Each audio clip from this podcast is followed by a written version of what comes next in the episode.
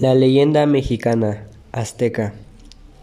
Hace varios siglos, antes del descubrimiento de América, en México vivían los aztecas. Cuenta la leyenda que se alimentaban de raíces de plantas que iban encontrando y de los animales que conseguían cazar cada día.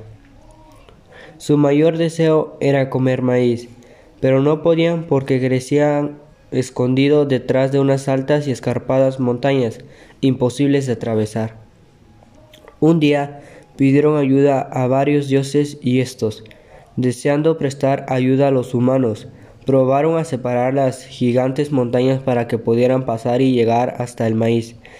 No sirvió de nada, pues ni los dioses, utilizando toda la fuerza que tenían, lograron moverlas. Pasó el tiempo y estaban tan desesperados que suplicaron al gran dios Quetzalcoatl que hiciera algo. Necesitaban el maíz para hacer harina y con ella poder fabricar pan. El dios se comprometió a echarles una mano, pues su poder era inmenso.